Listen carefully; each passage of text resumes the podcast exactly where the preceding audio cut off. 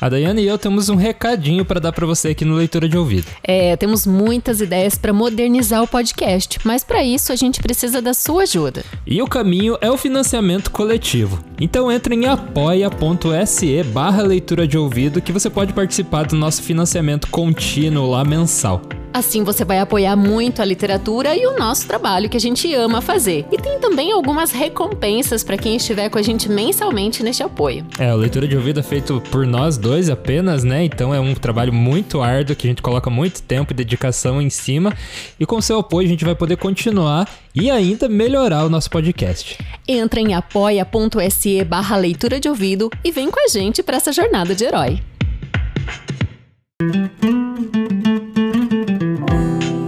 Bem-vindo ao Leitura de Ouvido, o podcast que transforma linhas em ondas sonoras. Eu sou o Lucas. Eu sou a Dayana. E o conto de hoje é Johan, de Álvares de Azevedo. Sexto capítulo de Noite na Taverna, seu livro de contos. E hoje é a primeira vez do Álvares de Azevedo aqui no Leitura de Ouvido, o primeiro conto que a gente está fazendo dele. E você tem uma grande história aí pela frente. No final a gente volta a falar com você sobre ela. Boa leitura! Johan, de Álvares de Azevedo.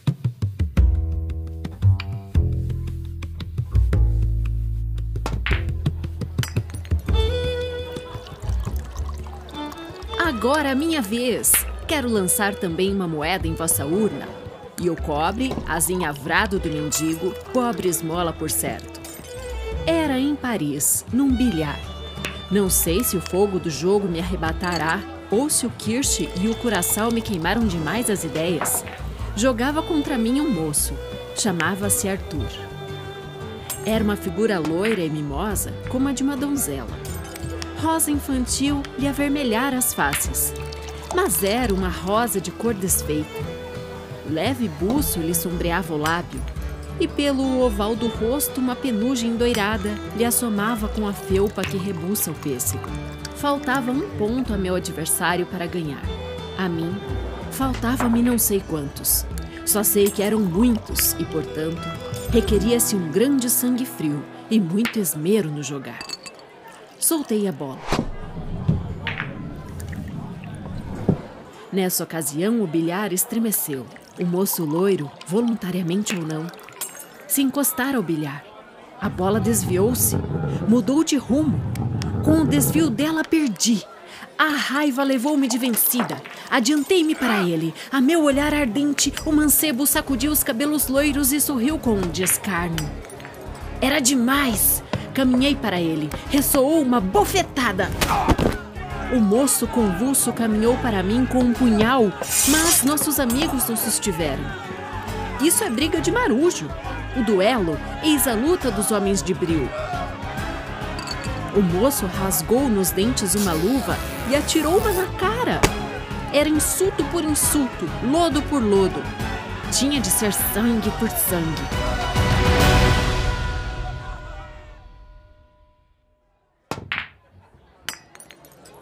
Meia hora depois, tomei-lhe a mão com sangue frio e disse-lhe no ouvido: Vossas armas, senhor, sabê-los-ei no lugar. Vossas testemunhas, à noite minhas armas. A hora, já. O lugar, vireis comigo. Onde pararmos aí será o lugar. Bem, muito bem. Estou pronto. Vamos. Dei-lhe o braço e saímos. Ao ver-nos tão frios a conversar, creram uma satisfação. Um dos assistentes, contudo, entendeu-nos, chegou a nós e disse: Senhores, não há, pois, meio de, de conciliar-vos? Nós sorrimos ambos. É uma criançada, tornou ele. Nós não respondemos. Se precisardes de uma testemunha, estou pronto. Nós nos curvamos ambos. Ele entendeu-nos. Viu que a vontade era firme, afastou-se. Nós saímos. Um hotel estava aberto. O moço levou-me para dentro. Moro aqui, entra aí, disse-me. Entramos. Senhor, disse ele, não há meio de paz entre nós. Um bofetão e uma luva atirada às faces de um homem? Saco nódias que só o sangue lava. E pôs um duelo de morte. De morte, repeti com um eco. Pois bem, Tenho no mundo só duas pessoas: minha mãe e. Esperei um pouco. O moço pediu papel, pena e tinta. Escreveu. As linhas eram poucas. Acabando a carta, deu-me a ler.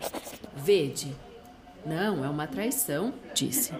Arthur, creio em vós. Não quero ler esse papel.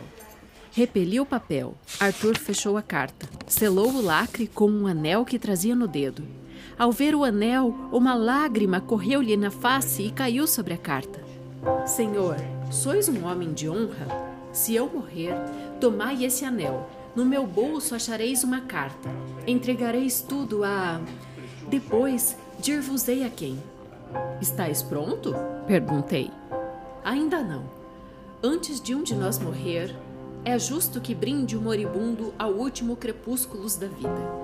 Não sejamos abissínios, demais o sol no cinábrio, do poente ainda é belo.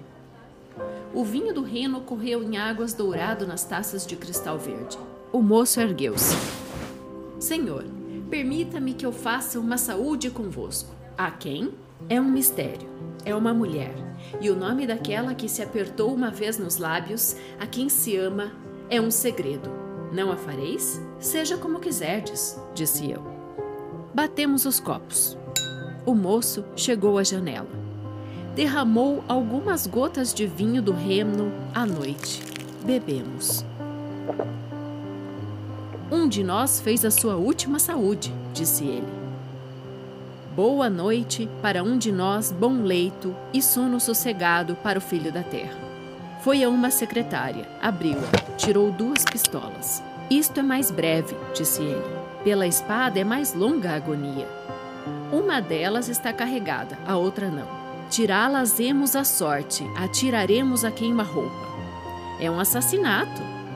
Não dissemos que era um duelo de morte? Que um de nós devia morrer? Tendes razão. Mas dizei-me, onde iremos? Vinde comigo. Na primeira esquina deserta, nos arrebaldes, qualquer canto de rua e bastante sombrio para dois homens, dos quais um tem de matar o outro.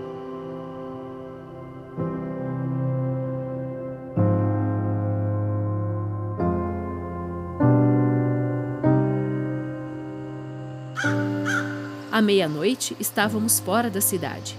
Ele pôs as duas pistolas no chão. Escolhei mas sem tocá-las. Escolhi.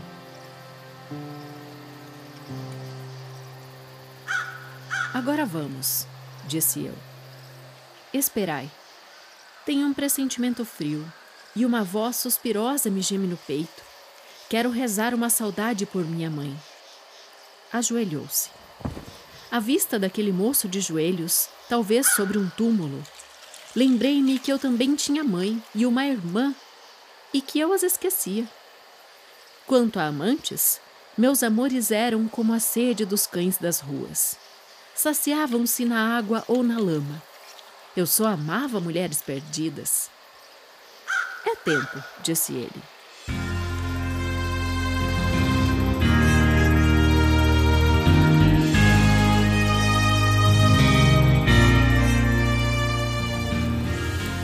Caminhamos frente a frente. As pistolas se encostaram nos peitos. As espoletas estalaram. Um tiro só estrondou. Ele caiu, quase morto. Tomai! murmurou o moribundo e acenava-me para o bolso. Atirei-me a ele, estava afogado em sangue. Estrebuchou três vezes e ficou frio. Tirei-lhe o anel da mão. Meti-lhe a mão no bolso, como ele dissera. Achei dois bilhetes.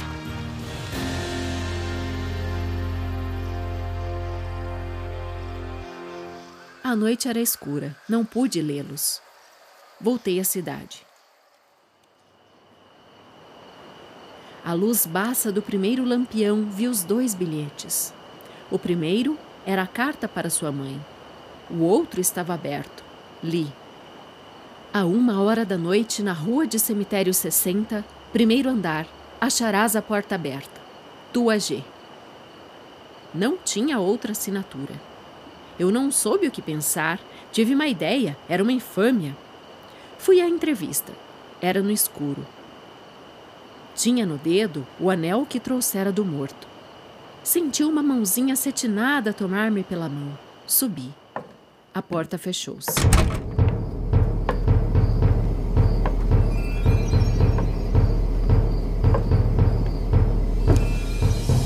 Foi uma noite deliciosa. A amante do loiro era virgem.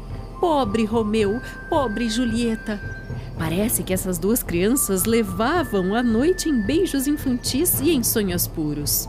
Johan encheu o copo, bebeu, mas estremeceu. Quando eu ia sair, topei um bulto à porta. Boa noite, cavalheiro. Eu vos esperava muito.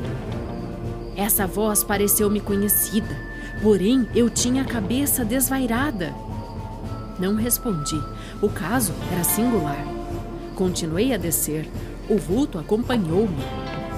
Quando chegamos à porta, vi luzir a folha de uma faca. Fiz um movimento e a lâmina resvalou-me no ombro. A luta fez-se terrível na escuridão. Eram dois homens que se não conheciam, que não pensavam talvez terem me visto um dia à luz e que não haviam mais ver-se porventura ambos vivos. O punhal escapou-lhe das mãos. Perdeu-se no escuro. Subjuguei-o. Era um quadro infernal. Um homem na escuridão abafando a boca do outro com a mão, sufocando-lhe a garganta com o joelho e a outra mão a tatear na sombra procurando um ferro. Nessa ocasião senti uma dor horrível. Frio e dor me correram pela mão. O homem morrera sufocado. E na agonia me enterraram os dentes pela carne. Foi a custo que desprendi a mão sangrenta e descarnada da boca do cadáver. Ergui-me. Ao sair, tropecei num objeto sonoro. Abaixei-me para ver o que era. Era uma lanterna furta-fogo. Quis ver quem era o homem. Ergui a lâmpada. O último clarão dela banhou a cabeça do defunto e apagou-se. Eu não podia crer. Era um sonho fantástico toda aquela noite. Arrastei o cadáver pelos ombros, levei-o pela laje da calçada até o lampião da rua. Levantei-lhe os cabelos ensanguentados do rosto. Um espasmo de medo contraiu horrivelmente a face do narrador. Tomou o copo, foi beber. Os dentes lhe batiam como de frio. O copo estanou-lhe nos lábios. Aquele homem, sabei-lo, era do sangue do meu sangue. Era filho das entranhas de minha mãe como eu. Era meu irmão. Uma ideia passou ante meus olhos como uma anátema. Subi ansioso ao sobrado. Entrei. A moça desmaiara de susto ouvindo a luta. Tinha face fria como mármore. Os seios nus e virgens estavam parados e gélidos, como os de uma estátua. A forma de neve eu a sentia meio nua entre os vestidos desfeitos, onde a infâmia acelara a nódoa de uma flor perdida. Abri a janela. Levei-a até aí. Na verdade, que sou um maldito. Olá, Arquibalde. Dai-me um outro copo. Encheio de conhaque, encheio até a borda. Vede, sinto frio, muito frio. Tremo de calafrios e o suor me corre nas faces. Quero o fogo dos espíritos, a ardência do cérebro ao vapor que tonteia. Quero esquecer. Que tens, Johan? O que tenho? O que tenho? Não o vedes, pois? Era a minha irmã.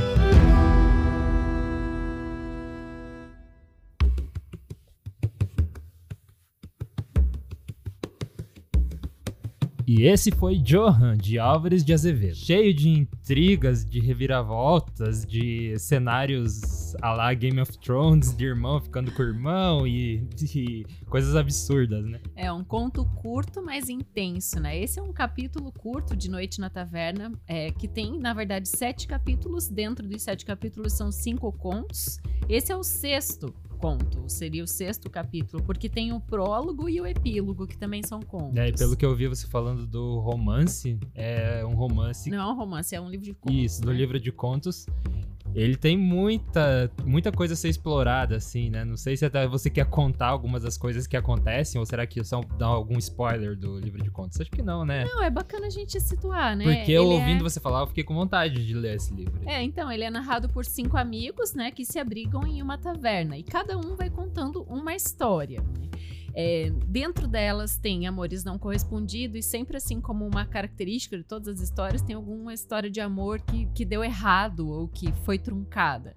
Mas aí eles exploram coisas até com até canibalismo tem em um dos contos assim, uma Nossa, então ele, é, ele é de explorar esses, esse É. tipo de assunto. assassinatos, né, que nesse do Johan a gente tem ele dois assassinatos acontecendo, violência sexual também tem alguns deles, alcoolismo, entre outros temas. Era o Quentin Tarantino da literatura. Muito bom, muito bom você falar disso que a gente lembrou de um filme. Qual foi mesmo? Barry Lyndon, Ah, do sim. Stanley Kubrick, porque a gente estava falando sobre é, o duelo, né? Essa coisa de duelo que é muito louco os caras se combinarem, né? Ah, a gente vai tal lugar pra se matar.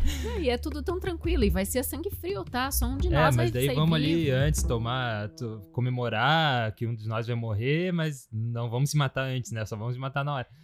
E, É, é, muito interessante. é, não sei se é algo. Até tava falando, parece que esse tipo de honra é, não existe tanto hoje, né? Guerra, guerra é guerra por guerra, assim, não tem assim, digamos que regras. E se tem, né, elas são quebradas sempre. É. Apesar de que eu acho que daquela época também, dos duelos, né? Tinha Também. muita gente que devia quebrar a regra, não era sempre honroso, assim como a gente vê nos filmes, na literatura. É. Mas voltando ali no Barry Lyndon, que a gente falou, nesse filme do Stanley Kubrick, também tem o duelo entre dois, entre dois cavaleiros lá, né? Um bem novo e um mais experiente. Que é, o mais novo acaba ganhando o duelo, né? Meio que assim, de- do- no susto ali, sem querer, né? Ele ganha esse duelo e essa mesma coisa de caminhar com as armas, esse duelo clássico aí, né? Aham. Mas lembra que tem uma trama de amor por trás desse duelo também, né? Também cheio de, de, amor, de tramas de amor, inclusive com a prima dele, era no filme. É. É, posso estar falando besteira, mas acho que era isso. Era com uma, uma prima dele de segundo grau. É, e foi esse filme que foi todo iluminado só com velas, não foi? Com luz natural e velas? Ou eu tô confusa? Sim, esse filme do Stanley Kubrick era, foi feito as lentes né, próprias para ele, porque ele queria ser essa iluminação apenas de velas. Essa história é super famosa, né? Mas é muito interessante que, só um detalhe técnico, né? Que quanto mais abertura tem a sua lente, então ele pegou, é, fez pesquisa com pessoas que trabalhavam na NASA para desenvolver as lentes para usar. Então, quanto mais abertura essa lente tinha para entrar a luz das velas e deixar aquela cena clara, porque, gente, você, tipo, não sei se você já filmou ou tirou foto com, de algo só com uma luz de vela. É muito escuro, assim, a vela não, não ilumina, é, não deixa na câmera nítido como uma luz, né? Super escuro. Então, ela, ela tinha que abrir muito. E quanto mais aberta aquela lente ficava para absorver toda a luz da vela, mais difícil ficava de fazer o foco. Então, se você assistir esse filme, você pode ver no, que os atores mal se mexem, porque se eles se mexessem um pouquinho, eles ficavam fora de foco. Então é muito, Ah, muito e essa engraçado. cena do duelo que fez a gente lembrar, né? Noite da isso. Taverna. É, fechei que- o parênteses aqui. É, é, é bom falar que aqui não foi motivado por amor num primeiro momento, foi motivado por uma briga de jogo, né? Que é também bem interessante esse que clima. foi a briga, do pela- a briga dos cunhados, né? Que que também tem não tudo a ver sabiam- depois. Também não sabiam que eram cunhados, né? Agora que você já ouviu o conto, a gente pode revelar, dar alguns nomes aos bois, né? Então, ele não sabia que o, que o Arthur estava saindo com a irmã dele, né? Tanto é que ele acaba é, seduzindo a própria irmã, né? Tem esse incesto, essa situação, mata o, o- o cunhado e mata entre aspas, porque se você leu Noite na Taverna, você vai ver que o último capítulo é meio que a vingança da moça. É, então ela, por isso que eu fiquei tão interessado em ler esse esse livro de contos, porque, né, ela volta, ela volta depois para se vingar a irmã ali. E deve ser muito interessante, né, esse final. Ah, e até agora me veio na cabeça que é, é- essa história é muito parecida com um, um mito grego, né? É, tem uma história da mitologia grega que é isso aí, na verdade é a mãe e o filho. É, o Édipo Rei, né? A Jocasta é a mãe dele. Que é a mesma coisa que eles ficam no escuro, né? E também tem no do Gabriel Garcia Marques, é, no 100 Anos de Solidão, também tem uma cena. Tem tanto personagem, eu não vou lembrar de quem, qual dos dois que era. Você tá falando da. do- vai dar o spoiler do fim do livro? Da- É, melhor não. Agora. Eu, Eu, não vou, falei eu nada. vou pôr um bip depois em cima. Tá. Mas é, nesse, nesse livro também, né? Eu não vou lembrar do nome do personagem, mas também tem essa história do escuro, que vem lá da mitologia grega e que é explorado pelo Álvares de Azevedo também. É, e aqui a gente tem. eu Vou voltar um pouco aqui para contar a história do Álvares de Azevedo. Uma obra assim tão emblemática, né? Tão cheia de aventuras e reviravoltas. Cara, o Álvares de Azevedo, ele viveu 21 anos. Ele morreu antes de completar 21. Morreu aos 20, na verdade. Ele nasceu em 1831 e morreu em 1852. Dentro desses 20 anos de vida, ele foi contista, dramaturgo, ensaísta, poeta. E ainda quero trazer aqui a Lira dos 20 Anos, que é a antologia de contos dele, de 1853. Foi a única obra assim que ele preparou como um todo, mas ele não teve em vida nenhuma obra publicada. Noite na Taverna, que a gente está falando aqui, foi publicada três anos depois da sua morte, em 1855. O que é legal da, vi- da Lira dos 20 anos, que tem todo o livro. Eu vou declamar aqui, você vai se lembrar, Lucas. Tinha no seu livro de escola, tenho certeza. Se eu morresse amanhã, viria ao menos fechar meus olhos minha triste irmã. Minha mãe de saudades morreria se eu morresse amanhã. Você lembrou? Aham, bem familiar.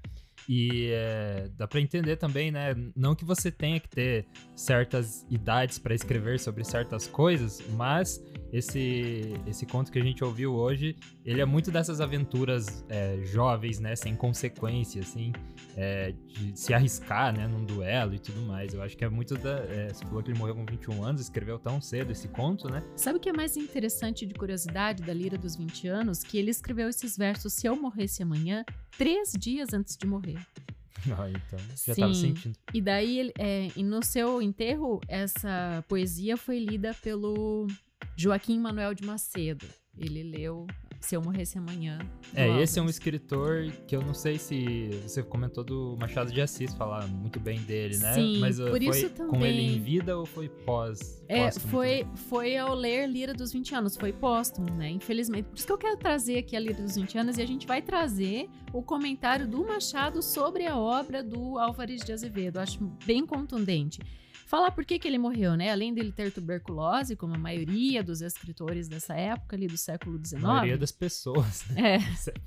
Ele caiu do cavalo, Lucas, e ele sofreu Eita. uma lesão, uma lesão na fossa ilíaca depois dessa queda. Foi feito um tratamento lá e que acabou virando um tumor. Ele não resistiu após essa operação. Alguns dias depois ele veio a morrer. E também descobri que Noite na Taverna foi inspirado em Noches Lúgubres, do espanhol José Cadalso. palavra, palavra do dia aí, lúgubre, Ah. a palavra mais falada do leitura de ouvido. O espanhol José Ca- Cadalso é, escreveu Notes Lúgubres em 1790, então do século XVIII.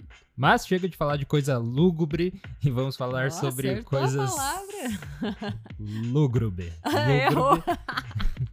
De coisas lúgubres, vamos falar sobre coisas boas, as mensagens que a gente anda recebendo de vocês, Opa. Leitores de ouvido, que foram tão legais, né, que a gente vai querer até compartilhar com vocês. É, as felicitações de um ano de aniversário. Eu vou ler primeiro da Fausta Porto Couto, que mandou um direct lá no nosso Instagram, e ela fala que já ouviu todos os episódios do, no Spotify, chorou no Negrinho do Pastoreio, que, né, eu também chorei. Eu também. É, se você não ouviu o Negrinho do Pastoreio, é uma história incrível, muito bonita. Inclusive a, gente, Simões Lopes Neto. inclusive, a gente vai querer voltar a fazer um do Simões Lopes Neto, suas Uhum. lendas gaúchas, né? Mas é Sim. uma, umas. São lendas mesmo, elas não- puxam tanto pra folclore. Tem contos gauchescos e lendas do sul, né? A, a dificuldade ali de eu selecionar é que é, é, tem uma linguagem bem característica gaúcha. É bem gauchesco, mas é, é legal também por isso, né? E ela fala que se emocionou com o Gigante Egoísta. A gente também recebe muito feedback sobre esse conto do Oscar Wilde que a gente fez, Gigante Egoísta, que é um conto de fadas, na verdade, né? É muito bacana também. Se você não ouviu, volta lá no Gigante Egoísta para ouvir. Ela falou: o trabalho de vocês é fantástico. Leitura de ouvido faz parte de todas as minhas tardes. Muito obrigado, já compartilhei vários. Adoro os comentários. Ah, Fausta, muito obrigada. Grande abraço. Obrigado. E também recebemos um e-mail de Carol Carpinteiro. Inclusive, se- inclusive, se você quiser fazer isso, enviar um e-mail para nós, pode ser lá no direct do Instagram, é, arroba leitura de ouvido, ou pode ser pelo e-mail leitura de ouvido, arroba gmail.com. Manda também coisas, é, às vezes se a gente faz algum conto, um poema, e você sabe algo, é uma curiosidade É, a legal sobre, é, assim que você ouve, manda um e-mail para nós que a gente pode é, selecionar você e ler o seu comentário no próximo Leitura de Ouvido. Isso aí. Ela fala assim: achei a proposta de transformar obras de domínio público em audiodrama excelente. Eu sou uma grande entusiasta de leitura de obras de, em domínio público, como forma de democratização da leitura. Por isso fiquei duplamente feliz ao conhecer o podcast de vocês, já que também sou apaixonado por audiolivros. Inclusive estou fazendo um curso de narração de audiolivros no momento. Olha e tão só. empolgada que estou com a área. É muito legal, esse mercado Não, tá aumentando muito, assim, e as pessoas estão cada vez mais ouvindo livros, né? Super bacana. Ela falou que ouviu hoje, não sei qual que foi o hoje dela, mas deve ser alguns dias atrás é, uma aí. semana atrás. A Nova Califórnia e Meus Oito Anos. Ela falou que poema que ela sabe de cor desde a época da escola. Ali, ó, esse tipo de coisa que é bacana a gente saber, né? A relação da, da- do conto, da poesia com a sua vida. Eu amo histórias. Conta pra gente, escreve aí, leitura de ouvido.gmail.com. A gente vai ficar muito feliz em ler o seu sua mensagem aqui nos próximos episódios. Ela fala que a qualidade do áudio é muito boa e a sonorização é realmente um diferencial. Não sei como vocês dão conta de ter uma produção desse nível e entregar um episódio por semana. Haja Hum. dedicação. Também não sei como, mas Eu a também gente não sei. Ela fala aqui que no, no Nova Califórnia, acho que foi, que ela não conseguiu escutar a narração por alguns momentos. A gente faz o leitura de ouvido pra ser ouvido no fone, né? No fone de ouvido, preferencialmente. É claro, Claro que, nem todo mundo é, consegue. nem todo mundo vai conseguir. Ela, por exemplo, ouve no carro, né? Indo pro trabalho. É, mas é bom saber esse tipo de coisa que daí a gente começa a ajustar, né, o, o áudio, os volumes, pra também você ter uma boa experiência mesmo ouvindo numa caixa de som ou no carro ou enfim, até no celular, né, se Seja for o caso for. no celular sem fone. É. Mas, né, sempre o melhor é você ouvir no, no fone de ouvido, porque a gente faz é, edições que passam de um lado do, do lado direito pro lado esquerdo, inclusive o conto de hoje, né, que teve muita ação. Muito é, diálogo. É, isso acontece muito, né? De, de alguém tá vindo caminhando pela esquerda e daí passa ali pelo ouvido, do ouvido direito pro ouvido esquerdo, enfim. Sempre recomendado, então, você ouvir de fone de ouvido, mas mais recomendado que isso é você ouvir, né? A leitura de ouvido. E indicar pra alguém pra Então também. não tem problema se não conseguir o fone. Dela fala também que não poderia finalizar esse e-mail sem aplaudir de em pé as ilustrações de capa dos episódios. Lindo, Uh, lindo, lindo. Eu também. Muito obrigado, é, são muito dedicadas, né? Eu, co- eu coloco muito esforço nelas pra ficar essa capa bonitona aí pra vocês. É, e por falar nisso, isso me lembra da lojinha. Gente, a gente fez mil pesquisas, muitas coisas, mas a gente resolveu dar um passo atrás. Não que não vai ter lojinha, vai ter lojinha, mas a gente está abrindo um passo anterior que é um suporte para a gente ter a lojinha, que é o Apoie-se. É apoie.se, que é um, um site de financiamento coletivo por assinatura, ou também pode ser crowdfunding, um investimento de uma vez só, mas a gente vai abrir mensalmente para vocês, leitores de ouvido, que gostam de ouvir o nosso podcast e querem contribuir de alguma forma para a gente continuar fazendo isso. E depois desse passo, né? Claro que a gente vai fazer a lojinha com as nossas artes de capa em tamanho de vinil, as nossas camisetas, nossas canecas e tudo que for bacana fazer de produtos assim. Surgiu a ideia de pôster também. Na verdade, a gente vai estar fazendo alguns produtos para é, para é, parabenizar não, como que se fala? Recompensar os nossos Isso. apoiadores do Apoia-se. Então, conforme o, o preço que você apoiar, né, mensalmente ali, ou enfim, uma contribuição, é, a gente vai te dar uma, um retorno de algum Isso, vai produto. ter as, as recompensas, que isso é bem legal. Não, É, vai e- ser, além do episódio que a gente tá entregando, é, a gente vai dar também algumas recompensas. Uma delas, por exemplo, é ter o seu nome nos créditos finais do Leitura de Ouvido. Outra vai ser o envio do pôster físico mesmo, né? Do pôster de uma capa que você, que você gosta do Leitura de Ouvido, a gente vai enviar. E, enfim, outras recompensas que a gente tá desenvolvendo. Então a gente vai estar lá no apoie.se para você conseguir contribuir e fazer o nosso podcast crescer ainda mais. É, e consequentemente você vai conseguir ter esses produtinhos com a nossa marca por lá, por enquanto, como recompensa. Então, tipo, vai vir a grana pelo financiamento e a gente vai recompensar o leitor de ouvido com os produtinhos. Isso não deixa de ser uma lojinha também, né? É uma troca ali que vai, que vai acontecer, o que vai ser muito bacana. E a gente espera que logo consiga. Talvez semana que vem ou na outra já vai estar no ar o Apoie-se. E daí a gente vai divulgar para vocês o link, como apoiar e tudo mais, e as recompensas. É, estamos empolgados com esse passo também. Espero que você tenha se divertido com o conto de hoje, que foi muito intenso e diferente, né, dos outros que a gente faz. Eu acho que o último que a gente fez desse estilo, pelo menos para mim, né, foi O Tesouro do Essa de Queiroz, que é cheio de brigas e intrigas e lutas e duelos. É, que é um, um, gênero assim muito divertido de fazer também. Não tem tantos contos, né? É, não é tão vasto assim, mas também é muito legal. E talvez a gente volte, né, Covres de Azevedo. Eu fiquei com muita vontade de fazer outros ainda de Noite da Taverna. Se você quiser também, dá uma dica aí pra gente. A gente pode, de repente, estar trazendo um que você, nosso leitor de ouvido, quer ouvir aqui com a gente. É, domínio público, hein? É, as dicas em, em domínio público pra gente conseguir fazer. E até a próxima leitura. Bye!